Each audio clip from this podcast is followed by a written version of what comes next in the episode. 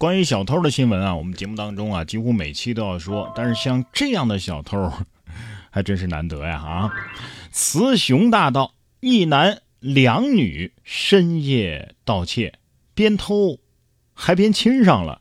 四月十四号，广东潮州据报道，一男两女在深夜进行盗窃，边偷东西还不忘边亲吻互啃。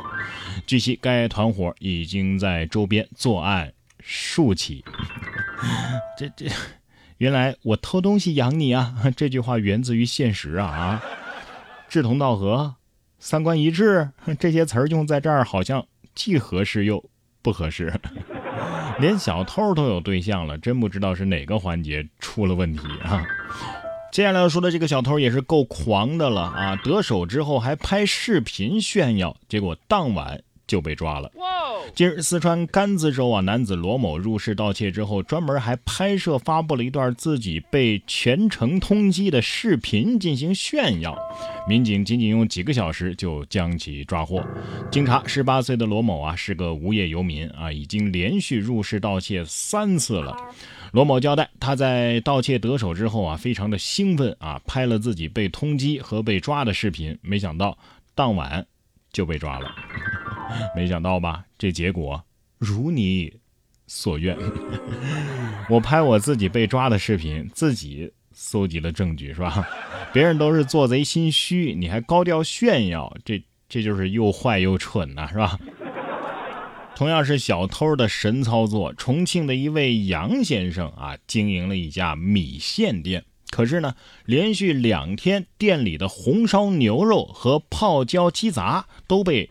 偷吃了，杨先生当晚又做了香喷喷的牛肉和鸡杂。果不其然，小偷再次光顾。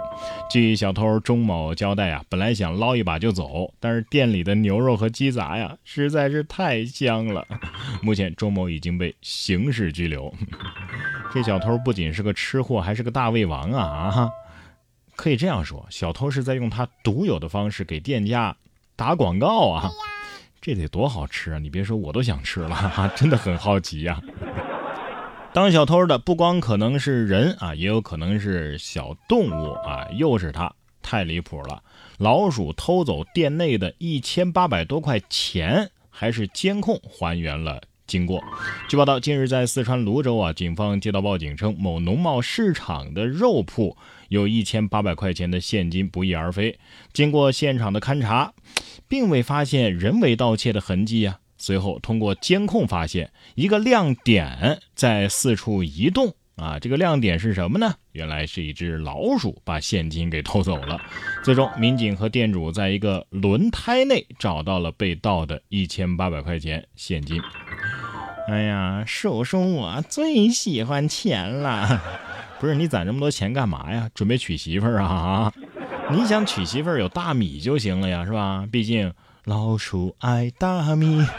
还好发现的早啊，不然的话，可能这钱啊就变成老鼠的磨牙钱了。你说有没有一种可能啊？这动物进化了这么多年。是不是也认识钱了？不过呢，说到动物的进化呀，四月十七号，中科院院士周忠在公开课当中发表了一个观点，说恐龙啊其实并没有完全灭绝，因为鸟类就是恐龙的后裔。那么据此说法推演呢，鸟类是起源于兽脚类恐龙，而原鸡就属于是鸟亚纲鸡形目。呃，人类驯化原鸡变成了家鸡作为食物，呃，也可以说鸡也是恐龙的后裔。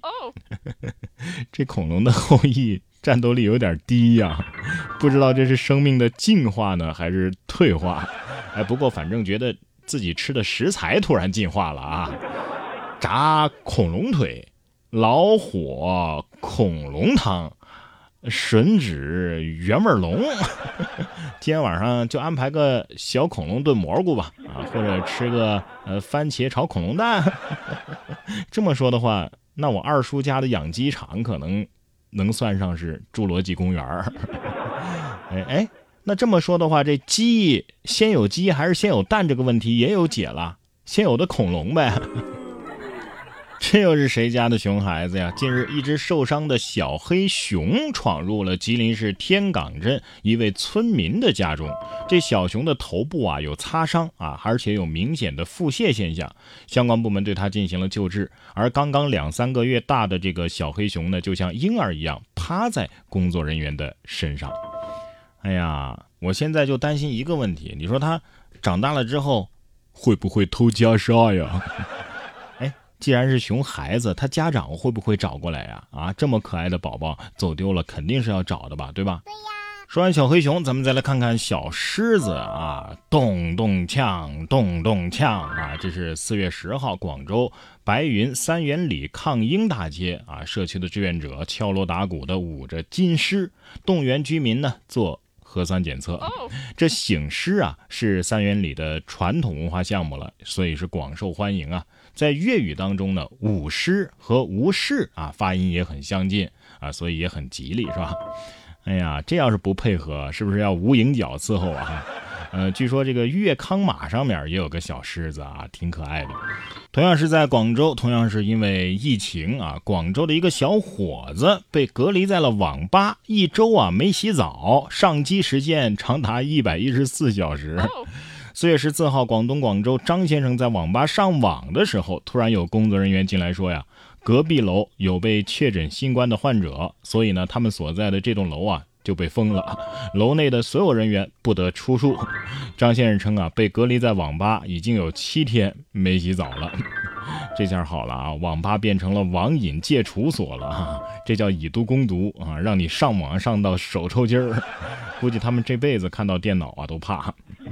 哎，当年是谁说能在有吃有喝、有网有空调的屋子里待一辈子的？哈，这要是一出来，要么是巅峰，要么是疯癫了吧？